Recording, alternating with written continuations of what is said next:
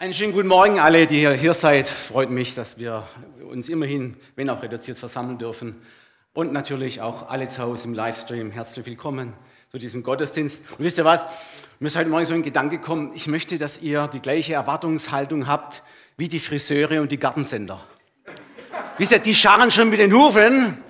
Ah, jetzt ist Montag, der 1. März. Jetzt geht's wieder los. Nach so vielen Monaten nichts zu tun, nichts zu machen. Habt, und ich möchte es vielleicht biblisch ausdrücken, wer Ohren hat, der höre, was der Geist der Gemeinde sagt. Ich bin nur der Überbringer einer Botschaft, was der Heilige Geist äh, mir aufs Herz gelegt hat. Ich bin nur das Sprachrohr Gottes. Ich bin nur ein Botschafter an Christi Stadt. Mehr will ich gar nicht sein. Wir hatten gestern ein wunderbares Seminar hier mit, äh, wie, wie predigt man erfolgreich oder weltbewegend predigen. Es war mir eine Ehre, dabei zu sein, die Einleitung zu machen und Maria hat das wunderbar dann weiter ausgeführt. Prediger braucht das Land. Ich komme nachher noch dazu. Prediger braucht das Land. Lieben, ich mache einfach weiter an dem Thema vom letzten Mal. Ich habe es ja angekündigt. Ähm, und zwar, das letzte Thema hieß Die Feinde des Glaubens, war Teil 1. Und heute möchte ich also den zweiten Teil anhängen. Es sind schon noch ein paar Feinde mehr da des Glaubens. Ähm, und möchte dazu lesen aus der Schrift als Eingangsverse zum Einstimmen auf das Thema aus Hosea 4, Vers 6.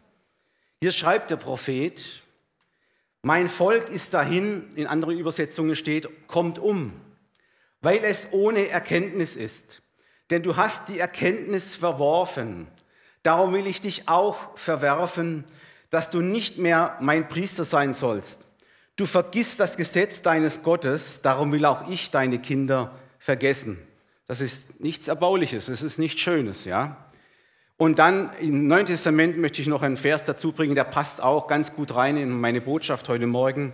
In 1. Thessalonicher 5, Vers 21 schreibt Paulus der Gemeinde, prüft aber alles und das Gute, es behaltet, behaltet es, ja.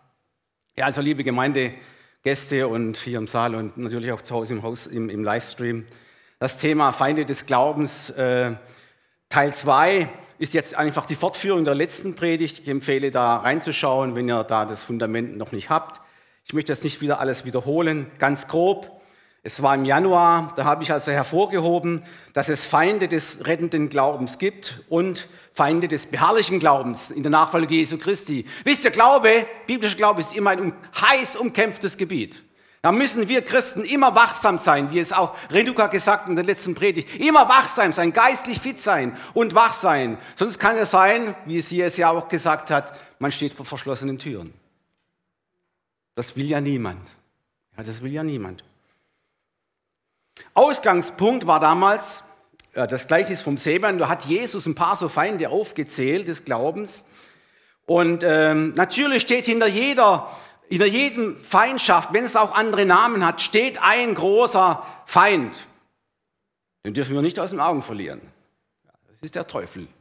Jesus nennt ihn einen Dieb, einen Mörder, einen Verräter, einen Diabolos, einen Durcheinanderwerfer. Und das sind schon die Namen, sagen viel aus über diesen Feind. Und der muss einfach immer wieder auch ernst genommen werden. Wenn auch manche Christen sagen, ich will nichts hören über Teufel, ich will andere, ich will gute Nachricht hören. Ja, aber das schließt das Ganze ja mit ein. Ich komme nachher noch darauf. Ihr Lieben, im, im, im Gegensatz zu Gott, der die Menschen durch das Opfer seines Sohnes Jesus Christus retten will, will dieser Gott er wird auch Gott der Welt genannt. Dieser Teufel, dieser Satan, er will das Gegenteil. Er will nicht, dass Menschen gerettet werden, sagt die Schrift. Da komme ich nachher auch noch darauf. Ich habe ich hab das letzte Mal gesprochen über den zweiten Feind, das war Verfolgung und Bedrängnis. Das kann auch den Glauben stark anfechten. Dann habe ich gesprochen über den dritten Feind, und das sind die berühmten Sorgen und Zukunftsängste der Menschen, widrige Lebensumstände und so weiter alles harte Glaubensprüfungen, wo man verzweifeln könnte, wenn man nicht fest im Glauben steht. Und heute, ihr Lieben, möchte ich über zwei weitere Feinde des Glaubens sprechen. Der erste Feind ist ein Feind des rettenden Glaubens. Der zweite Feind ist ein Feind des beharrlichen Glaubens in der Nachfolge Jesu Christi. Und diese Pfeile, erinnert euch vielleicht daran, diese Pfeile, die dieser Feind abschießt, ja, ähm, die sind, haben diesmal einen anderen Namen. Die Namen dieser Pfeile, dieser feurigen Pfeile, wie Paulus sie beschreibt, sind Unwissenheit, Unkenntnis, mangelnde Erkenntnis und Irreführung. Das eine schließt das andere mit ein. Das ist eine logische Folgerung, dass man verführt wird, wenn man Unkenntnis hat, wenn man nicht weiß, um was es geht, wenn man unwissend ist im Glaubensdingen. Ihr Lieben, zugegeben, das hört sich jetzt nicht gerade furchterregend an oder brutal, ja. Ähm, aber ich sage euch eines, es kann brutale Folgen haben für jeden Einzelnen. Hier, ich habe gesagt, also der Prophet hat ja gesagt, zu einer Zeit in Israel, dass er aussprechen muss, mein Volk kommt um aus Mangel an Erkenntnis. Ihr Lieben, der Prophet, der spricht hier sicher unter großen inneren seelischen Qualen und Schmerzen, weil er muss zuschauen, wie sein Volk zugrunde geht.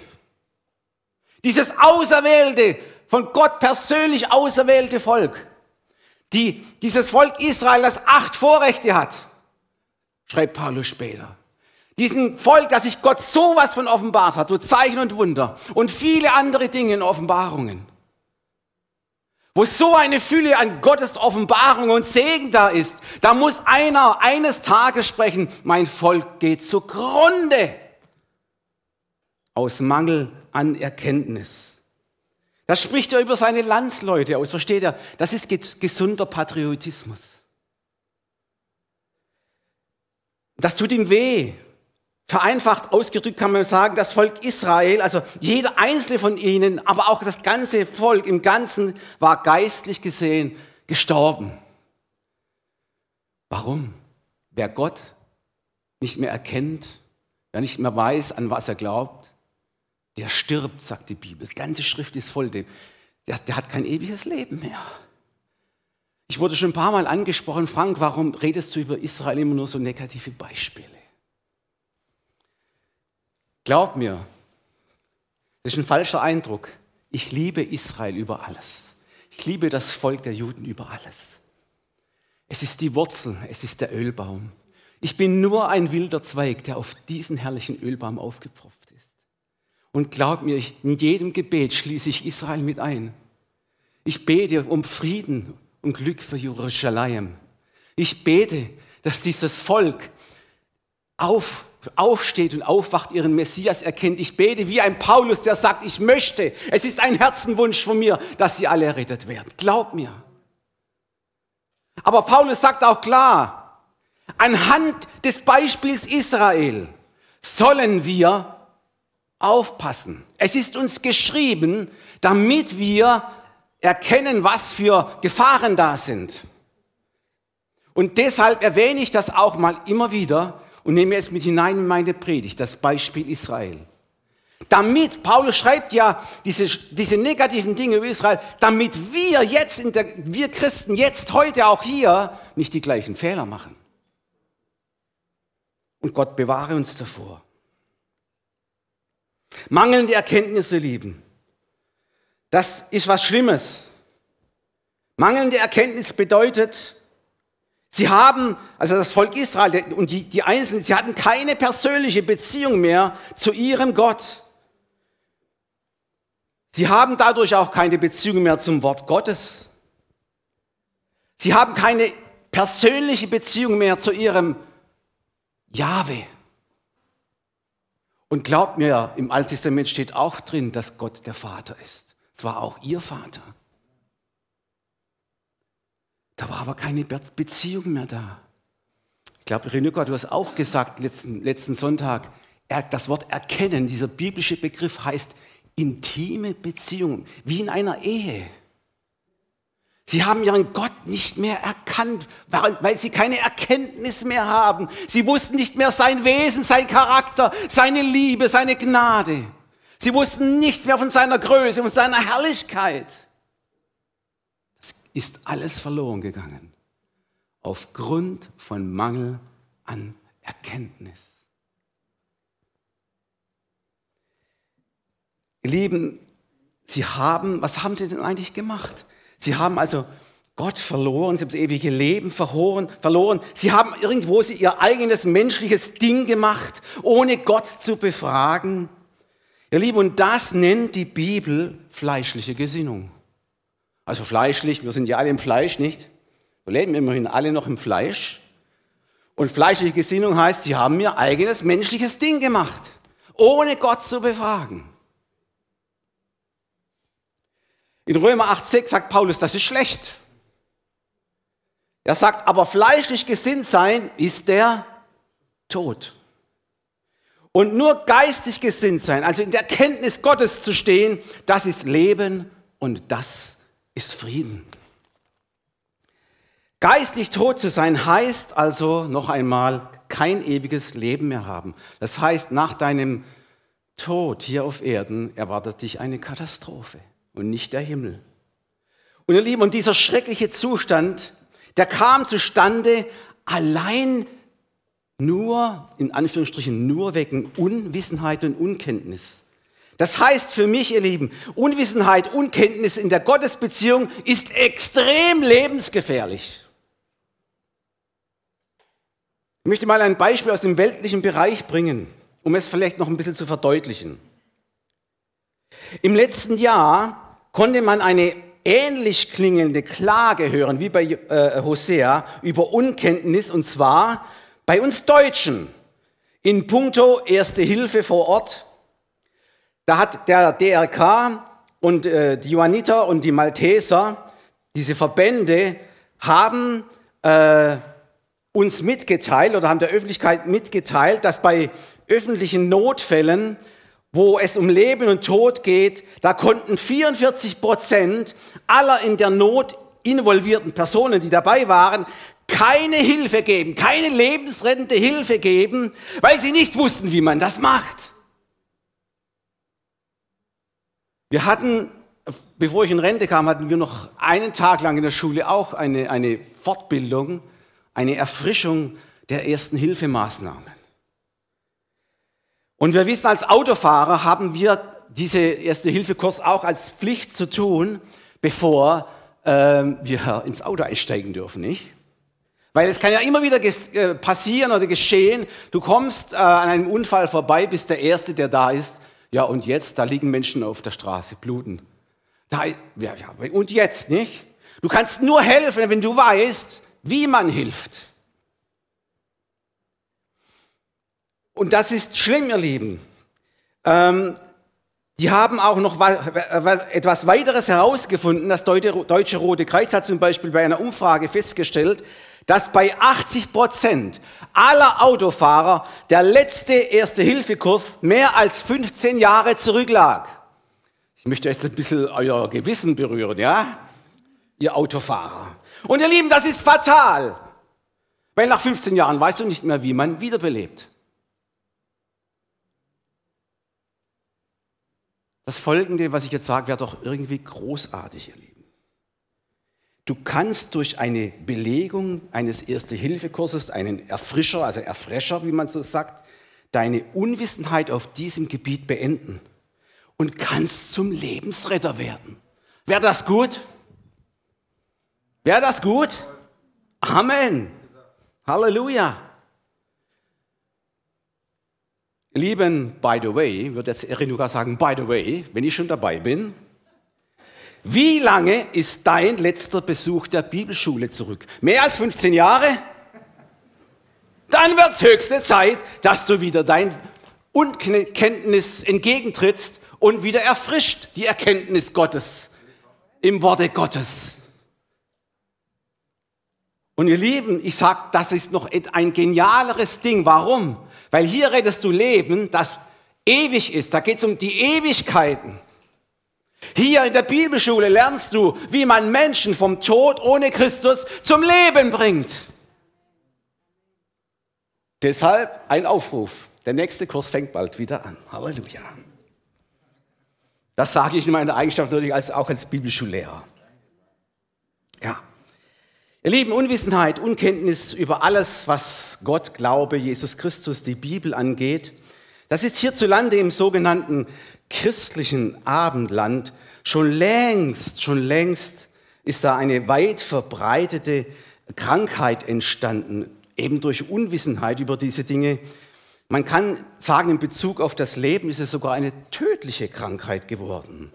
Fakt ist, ihr Lieben, der geistliche Zustand bei der Mehrzahl der Deutschen, die sich Christen nennen, ist nach biblischem Maßstab einfach erbärmlich. Erschreckend viele Menschen, die sich also Christen nennen, die wissen nicht einmal mehr, was die hohen Feiertage im Kirchenjahr bedeuten. Da war letztens eine Umfrage in Stuttgart kurz vor Weihnachten. Hat einen Reporter gefragt, wissen Sie, was Advent ist? Wisst ihr was? Die Befragten. Was ist Advent? Äh? Advent? Sorry, weiß ich nicht. Versteht ihr, bei so einer Frage kommen die schon ins Schwitzen. Die standen da wie die Ölgötzen nicht, so sagt man dann, hatten keine Ahnung. Was ist Advent? Advent, das wissen wir, ist die Vorbereitungszeit auf das Kommen Jesu Christi. Aber jetzt haben wir, das haben wir hinter uns. Vor uns liegt jetzt ja ein weiterer hoher Feiertag, das ist Ostern. Der ist als nächstes dran. Traurig, ihr Lieben. Äh, auch, auch bei, hier bei einer Umfrage im letzten Jahr in einer Großstadt wussten nur 18 Prozent, dass das irgendwas mit Jesus zu tun hat, irgendwas mit Kreuz und so weiter. Ja? Aber nur 5 Prozent konnten erklären, warum derjenige da gestorben ist. Nur 5 Prozent der Deutschen. Und das in einem Land, wo in jedem kleinen Dorf eine Kirche steht. Stimmt's? Zwei sogar, ja, das ist ganz, ganz gut. Ja, oft sogar zwei, ja. Also an dem, an dem liegt es anscheinend nicht. Wir fragen uns, warum ist das so? Warum ist dieses Land geistig gesehen so dürr? Ich möchte mal nur ganz allgemein jetzt eine Sache sagen und ihr dürft weiter in euren Fantasien das weiterdenken. Ich sage einfach zu dieser Sache Folgendes. Schafe gehen dahin, wo sie was Vernünftiges zu essen bekommen. Jetzt könnt ihr weiterdenken.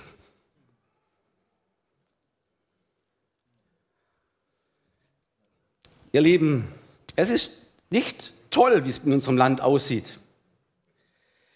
Ostern, sagt die Schrift, die Auferstehung unseres Herrn Jesus Christus. Ihr Lieben, das ist die Grundlage das ist das Herzstück des Evangeliums. Das ist die Grundlage. Ich habe es gestern gesagt bei der Einleitung zu dem Predigtthema Seminar. Ich habe gesagt, wenn Christus nicht auferstanden wäre, ist unsere Predigt umsonst. Da kannst du es bleiben lassen. Und auch unser Glaube ist umsonst. Und genau an diesem Punkt herrscht brutalste Unkenntnis, brutalste Unwissenheit. Ihr Lieben, das steht in der Bibel, habe ich gerade gelesen, nicht? Ja, man kann es eigentlich lesen, man kann es eigentlich verstehen, ja, wenn man es liest oder hört in einer Predigt. Ihr Lieben, der geistliche Untergang, der fängt ja bei den Menschen an, wenn erst, wenn sie aufhören, das Wort Gottes zu lesen, die Bibel, die frohe Botschaft, wenn das nicht mehr gelesen wird, wenn das nicht mehr gehört wird, dann passiert Folgendes. Hosea hat diese Konsequenz, die daraus folgt, beschrieben in diesem Vers 6, wo ich schon gelesen habe, da steht ein B-Teil, du vergisst das Gesetz deines Volkes. Darum will ich auch deine Kinder vergessen. Was für eine schreckliche Konsequenz, ihr Lieben. Das Gesetz ist ein Oberbegriff für das Wort Gottes, für die Tora. Und, das, und die Tora, das Wort Gottes, ist das, was wir in der Hände halten. Überall, wo das, dieses Wort vergessen wird, da vergisst auch Gott diejenigen, die es nicht mehr schätzen. Und nicht nur das, auch die nachfolgende Generation wird er vergessen. Schau mal, in der ehemaligen DDR, da, haben, da sind die, die Kinder atheistisch erzogen worden. Na klar, dass die alle, dass viele der, der, der, der Kinder und Jugendliche nichts mehr wissen und nichts mehr von Gott wissen. Und dass Gott auch sie vergessen hat. Die Eltern haben eine große Verantwortung, ihre Kinder in der Erkenntnis Gottes großzuziehen. Halleluja. Ihr Lieben, ich weiß nicht, wie es euch geht, wenn ihr solche Sachen hört, aber mir geht es so, wie einen, mit dem Propheten Jeremia. Ich möchte manchmal hinausschreien, oh Land, Land, Land, höre des Herrn Wort. Das steht in Jeremia 22, 9, 19, glaube ich, ja. 29, 22, 29. O Land, Land, Land, höre des Herrn Wort. Gestern habe ich gesagt beim Predigerseminar, ja, aber wie sollen Sie hören, wenn Ihnen jemand was sagt? ist doch ganz klar, ist ganz logisch. Ja? Da sind wir Prediger wieder drin. Da bist du nicht nur die Prediger, da bist du als Zeuge Jesu dabei gefragt. Ja? Dass du deinen Mund auftust über Leute, die unwissend sind. Schau mal, der Kämmerer, der Philippus, der, der wurde ja von, dem, von diesem, von diesem äh, äh, äh, der, der, der, der, der, wo da auf der Kutsche saß, der, der Äthiopier, ja, der wurde ja hochgerufen und der hat ein Buch gelesen und hat nichts verstanden, nicht? Hat nichts verstanden. Dann hat er gesagt, Philippus, kannst du mir erklären, was der Prophet hier meint? Ja, ich, ich weiß es nicht. Und dann steht geschrieben, und Philippus tat den Mund auf und erklärte ihm das Evangelium von Jesus Christus. Ihr habt doch alle einen Mund zum Aufmachen, oder? Seid ihr so stumm wie der Fisch auf der Heckklappe eures Autos? Ja? Nein.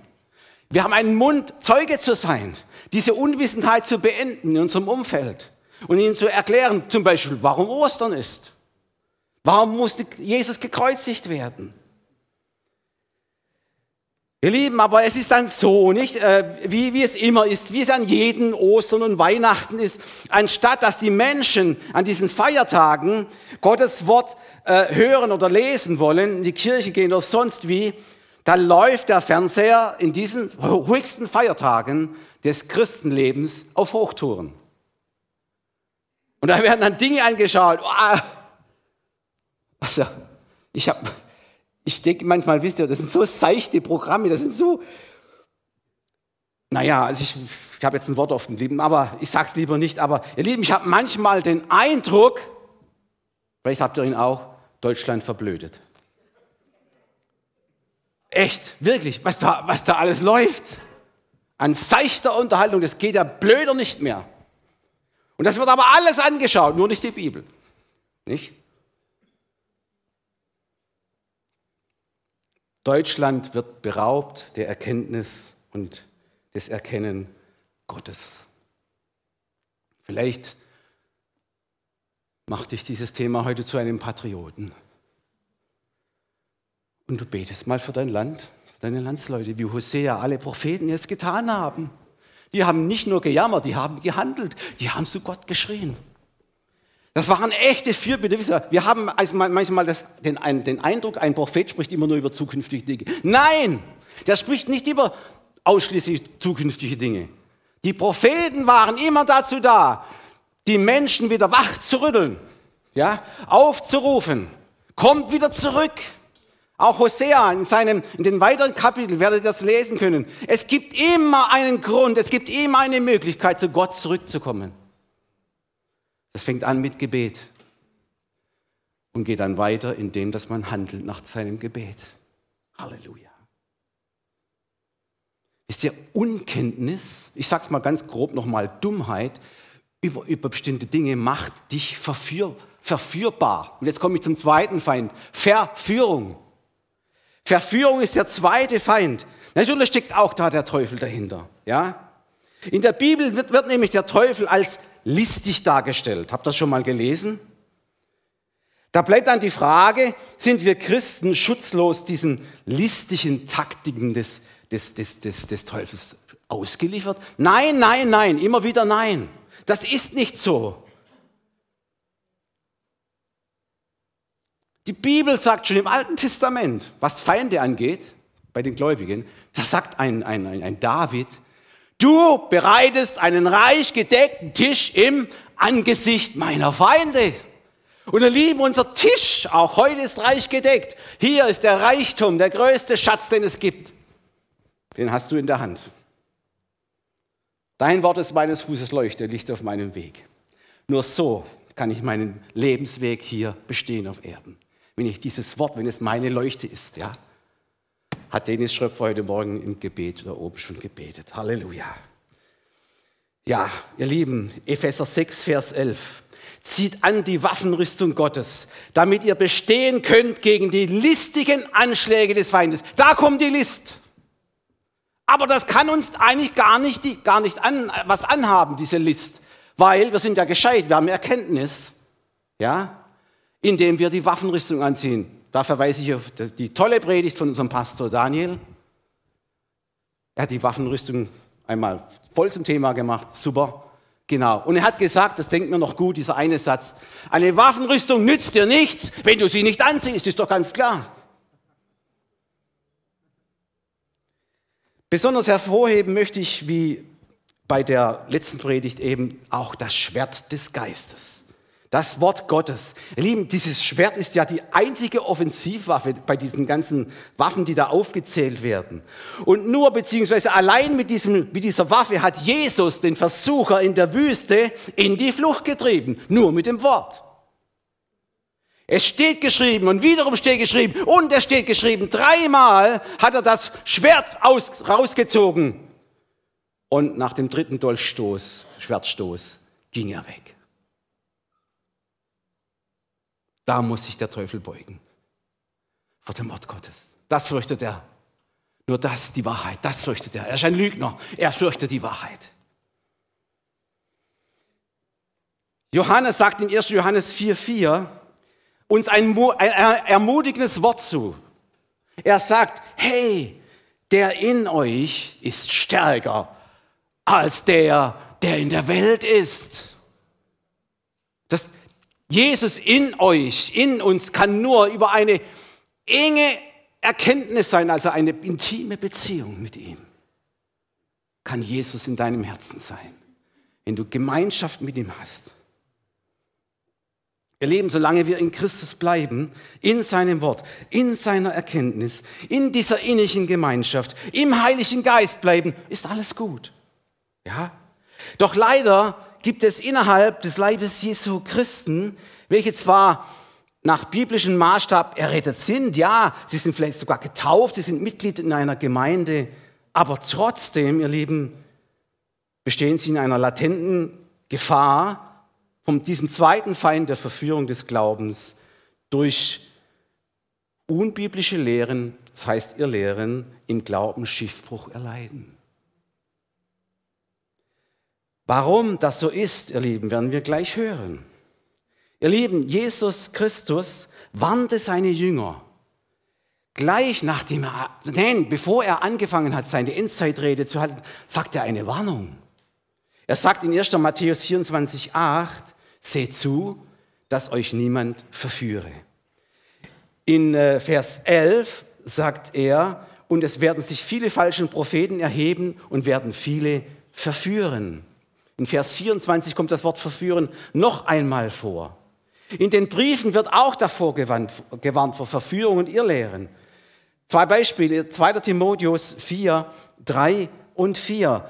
Denn es wird eine Zeit kommen, da sie die heilsame Lehre nicht ertragen werden, sondern nach ihren eigenen Gelüsten werden sie sich selbst Lehrer aufladen, nach denen ihnen die Ohren jucken. Und werden die Ohren von der Wahrheit abwenden und sich Fabeln zuwenden. In zweiter, im, im, äh, als zweites, in Kolosser 2, Vers 4, schreibt Paulus, ich sage das, damit euch niemand betrüge mit verführerischen Reden. Also es zieht sich das ganze Testament hindurch. Er sagt auch zu den Galatern, ich, mich wundert dass ihr euch so schnell verführen lasst. Also diese Gefahr ist schon da. Wir müssen sie schon ernst nehmen. Aber er sagt auch sofort das Gegenmittel bei den Kolossern. Er sagt in Kolosser 3, Vers 16, lasse das Wort Christi reichlich unter euch wohnen. Dann passiert das nicht. Halleluja. Das Listige an der Verführung des Teufels seine Taktik ist, ihr Lieben, oft wird Wahrheit und Lüge vermischt. Und du kannst nicht mehr, wenn du nicht sattelfest bist in der Bibel, wenn du hier nicht sattelfest bist, kannst du das nicht mehr so richtig unterscheiden. Ja? Was ist Wahrheit und was ist jetzt Lüge?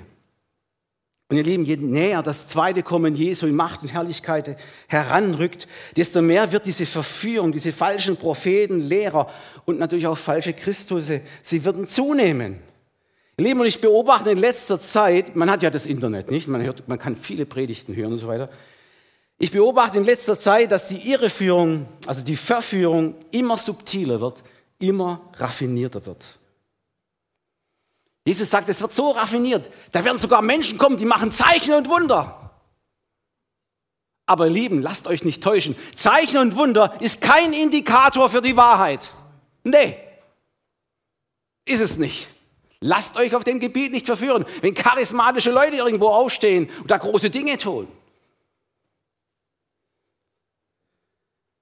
Und das können wir nur, ihr Lieben, festbleiben, wenn wir nach unserer Bekehrung, nach unserer Taufe, Mitgliedschaft in der Gemeinde, durch die Schulung des Geistes, so nennt es Ralf, durch die Schulung des Geistes so schnell wie möglich aus den Kinderschuhen des Glaubens aussteigen. Ja, ja. Geistig wachsen, sagt die Schrift. Immer wieder kommt das vor. Das ist ganz wichtig, das ist die Voraussetzung, damit du Schutz hast vor Verführung. Halleluja. Es ist ein bisschen ein ernstes Thema, ich weiß, aber es ist wichtig. Und was hat Gott getan, damit das geschehen kann? Er hat etwas getan in der Gemeinde. Reife Christen, ihr Lieben, kann man sagen, bleiben feststehen und sie werden nicht von jedem Wind einer Lehre hin und her bewegt oder umhergetrieben, durch trügerische Spiel der Menschen, mit denen sie uns arglistig verführen wollen. Warum?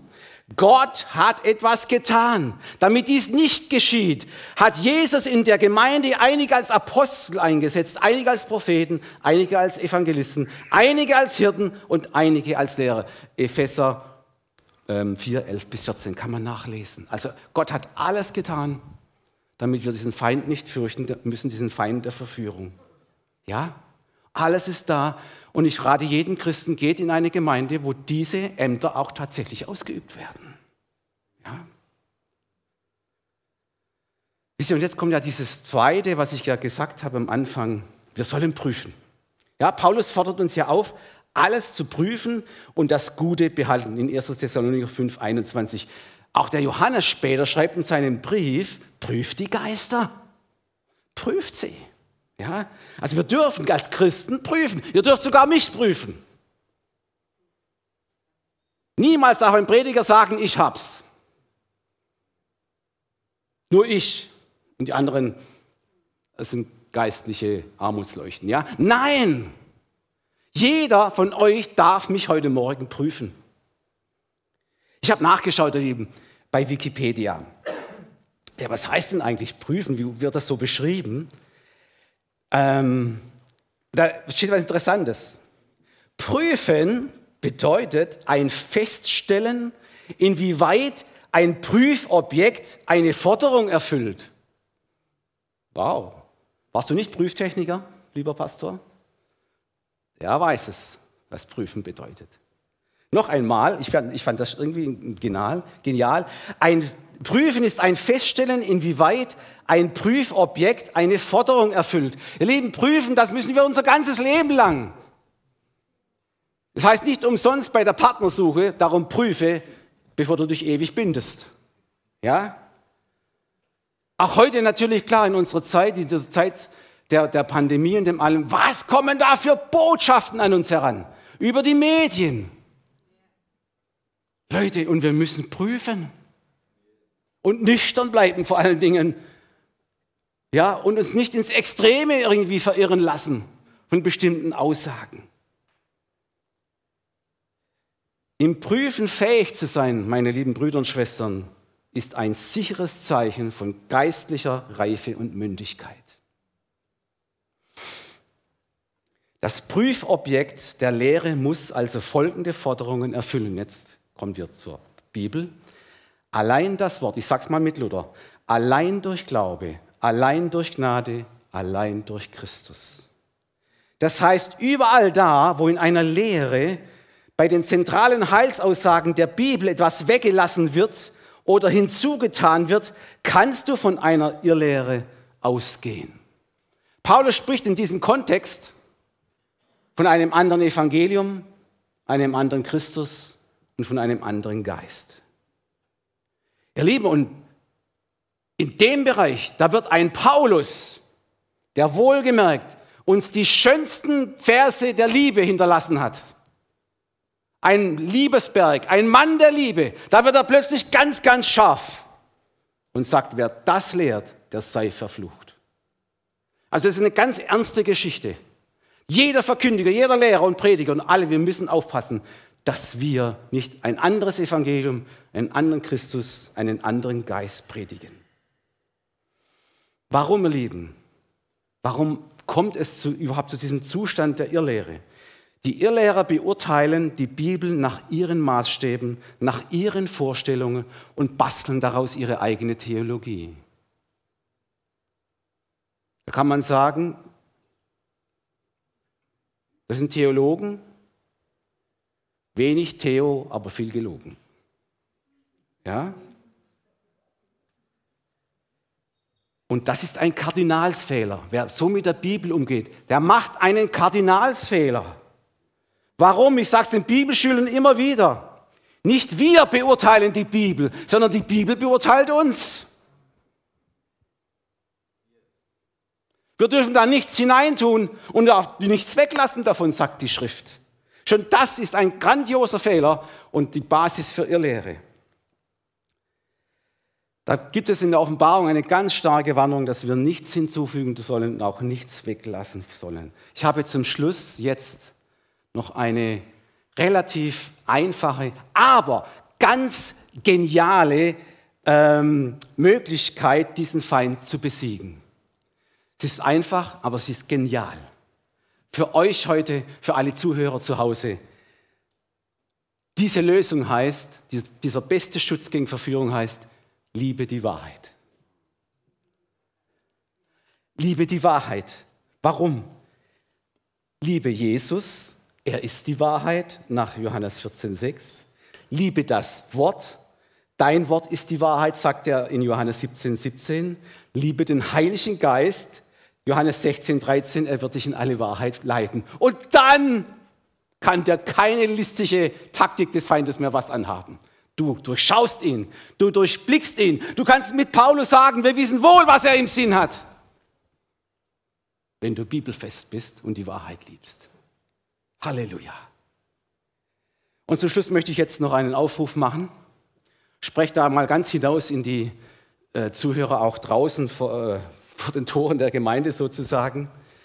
Ja, an alle Zuhörer dieser Predigt, die irgendwie da sehen, sich jetzt erkannt haben, also tatsächlich, äh, ich bin Christ und sonst nichts. Ja? Ich bin Christ und irgendwie mein, mein, mein, mein Christsein, hm, äh, ich weiß nicht so richtig Bescheid, ja, äh, um was es eigentlich geht. Das ist schon mal eine gute Erkenntnis. Ihr Lieben, ich rufe jetzt also alle Menschen auf da draußen, die einen Mangel an Erkenntnis äh, haben. Ähm, ohne Glauben, möchte ich dir sagen, ist es unmöglich, zu Gott zu kommen. Glauben heißt nicht, nichts zu wissen. Das stimmt nicht. Das ist so ein Volksglaube, ja? Glauben ist ein Festhalten an Tatsachen, die ich jetzt noch nicht sehe, sagt die Bibel. Das ist Glaube. Es ist eine Tatsache, ihr Lieben, dass es eine Hölle und einen Teufel gibt. Und wenn du mir jetzt sagst, ja, zeig mir doch mal, wie sieht, eine Hölle, wie sieht die Hölle aus, dann glaube ich daran. Dann sage ich, nein, nein, nein. Ich kann dir die Hölle sogar zeigen. Das Wort kann dir die Hölle zeigen. Schau mal, mach dir jetzt mal einfach die Mühe. Jetzt steht Ostern bevor.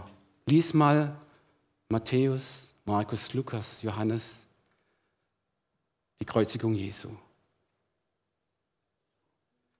Dort hat einer die Hölle erlebt. Die entsetzlichsten Qualen hat Jesus Christus, der Gottessohn, für jeden von uns einzeln durchgelitten, damit keiner in die Hölle kommt.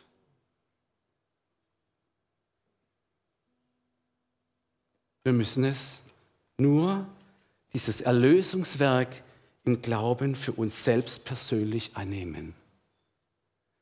Johannes hat später geschrieben, darum ist Christus in die Welt gekommen, damit er die Werke dieses Teufels ganz zerstöre. Nimm Jesus in dein Leben auf, sagt die Schrift. Nimm ihn in dein Herz auf, tue Buße, kehre um. Nimm ihn in dein Leben mit hinein. Lebe mit Jesus. Bitte ihn, er soll zu dir kommen und er wird dich nicht hinausschlagen, sagt er selber. Er erfreut sich, wenn Menschen zu ihm kommen. Gib ihm dein Leben und du wirst auf der Seite des Siegers sein. Gib ihm dein Leben und du wirst der glückliche Mensch auf Erden werden. Amen.